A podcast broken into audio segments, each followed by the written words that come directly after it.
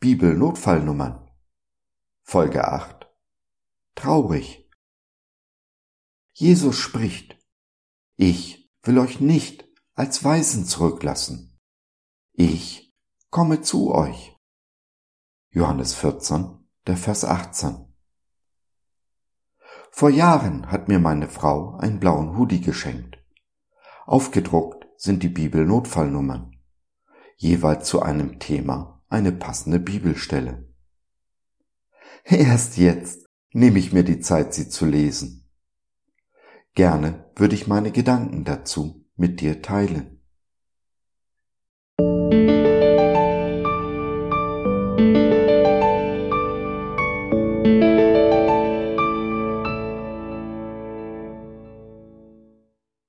Heute also Folge 8. Traurig. Nein, ich weiß nicht, wie es dir im Moment ergeht. Kann nur von mir erzählen.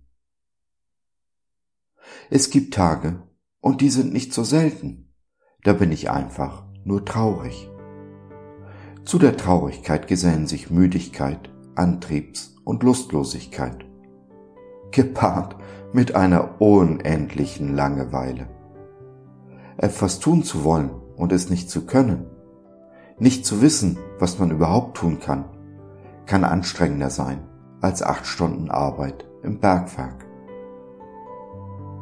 Diese Tage, ich nenne sie meine Depri-Tage, kenne ich schon solange ich zurückdenken kann. Mit den Jahren habe ich mich eingerichtet. Ich weiß, dass die Dinge so sind, wie sie sind. Und diese Depri-Tage ganz plötzlich und unvermutet aus dem Nichts auftauchen. Dass, wenn alles Kämpfen nichts nützt, Dinge unveränderlich sind, Akzeptanz der Weg zum Frieden ist.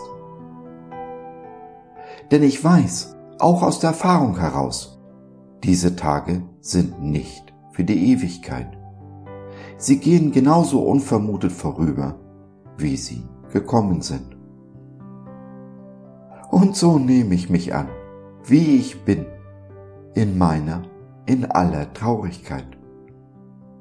Denn das darf auch sein, muss sogar vielleicht. Explizit erlaube ich mir, traurig zu sein, zu weinen und trüben Gedanken nachzuhängen. Einfach mal zu grübeln. Leben lebt sich nicht im Durchschnitt, sollte es zumindest nicht. Die zehn Jahre nach meiner Psychose habe ich mit Durchschnittsgefühlen gelebt. Keine besonderen Tiefen, aber dafür auch keine Höhen. Kein Tal, in dem ich mich verloren gefühlt habe.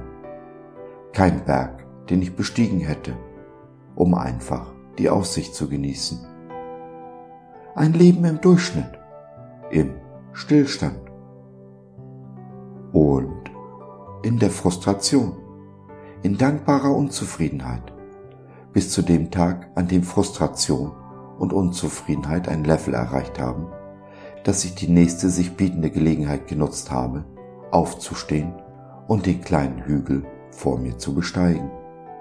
Die Freude wuchs, der Gegenwind auch. Der Gefühlspegel schlug zu beiden Seiten heftiger aus. Entschuldigung für die Störung im Hintergrund durch Nachbars Hund. Und das ist das Geheimnis. Das eine gibt es nicht ohne das andere. Unterdrücke ich die sogenannten schlechten Gefühle, verleugne ich sie oder will sie einfach nur wegmachen, passiert das Gleiche mit der Freude und dem Frieden. Mit der Zeit mag sich eine Scheinfreude und ein Scheinfrieden einstellen. Diese können aber die Seele nicht nähren.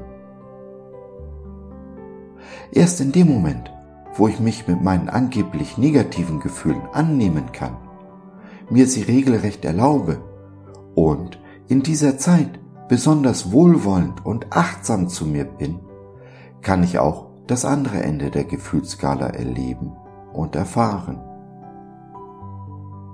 Beides ist also das Leben. Das volle Leben, welches Jesus uns versprochen hat. Ein Leben, in dem ich so sein darf, wie ich bin. Und du natürlich auch.